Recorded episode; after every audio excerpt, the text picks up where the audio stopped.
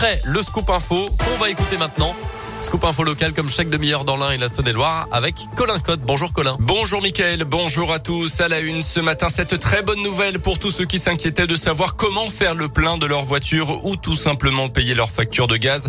Jean Castex était sur TF1 invité du 20h hier soir. Le Premier ministre a annoncé des aides aux Français pour amortir la hausse vertigineuse des prix de l'énergie, Greg Delsol. Oui, à commencer par ce qui préoccupe le plus les Français en ce moment, l'augmentation des prix du carburant. Jean Castex a promis une indemnité de 100 euros net pour chaque personne qui gagne moins de 2000 euros net par mois.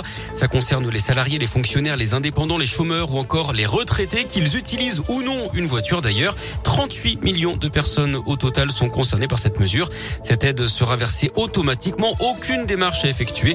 Pour les salariés, ça passera directement via leur employeur dès la fin décembre. En janvier, pour les fonctionnaires, un peu plus tard pour les indépendants, les chômeurs ou les retraités, dit Jean Castex, se sont donné plus de précisions.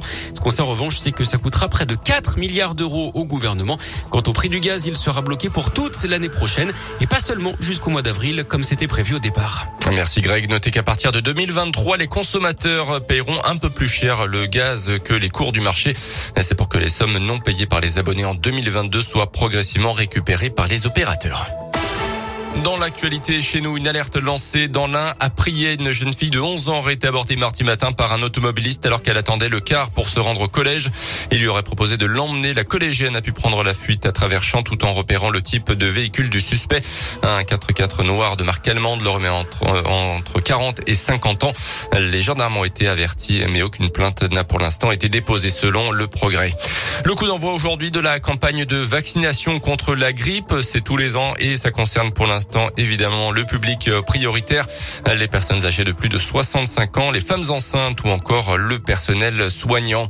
C'est le rendez-vous des geeks et des amateurs de pop culture. Première édition du hashtag Festival à Interexpo à Bourg-en-Bresse. Ça se passe demain et dimanche. Au programme notamment un concours de cosplay, un challenge e-sport, des jeux, des animations, mais aussi de nombreux invités attendus comme Adair, le jeune indinois suivi par un million de personnes sur les réseaux sociaux, ou encore Samuel Texier, le le danseur de l'un de l'émission Danse avec les stars sur TF1.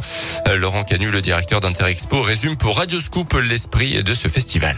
L'idée, c'était de regrouper euh, toutes les communautés. Euh, ça va euh, effectivement de l'univers Japon, manga, Corée, les youtubeurs, les jeunes aujourd'hui qui consomment, les jeunes et les moins jeunes, hein, qui consomment du TikTok, qui aujourd'hui aussi sont face à ces nouveaux réseaux sociaux, sont des utilisateurs, des consommateurs, mais aussi des producteurs. Et on a l'esprit, c'est aussi de se rencontrer et de voir quand on a un projet, par exemple, quand on a, quand on commence à, créer sa chaîne YouTube ou on veut créer son, application ou créer son jeu, quelles sont les mécaniques à apprendre, sont les techniques à apprendre. Voilà, c'est l'univers, c'est on se rencontre, on découvre, on s'explique, on s'aide et on s'entraide également. Le festival se déroule demain et dimanche à Interexpo à Bourg-en-Bresse. Plus d'informations sur le site hashtag-festival.com.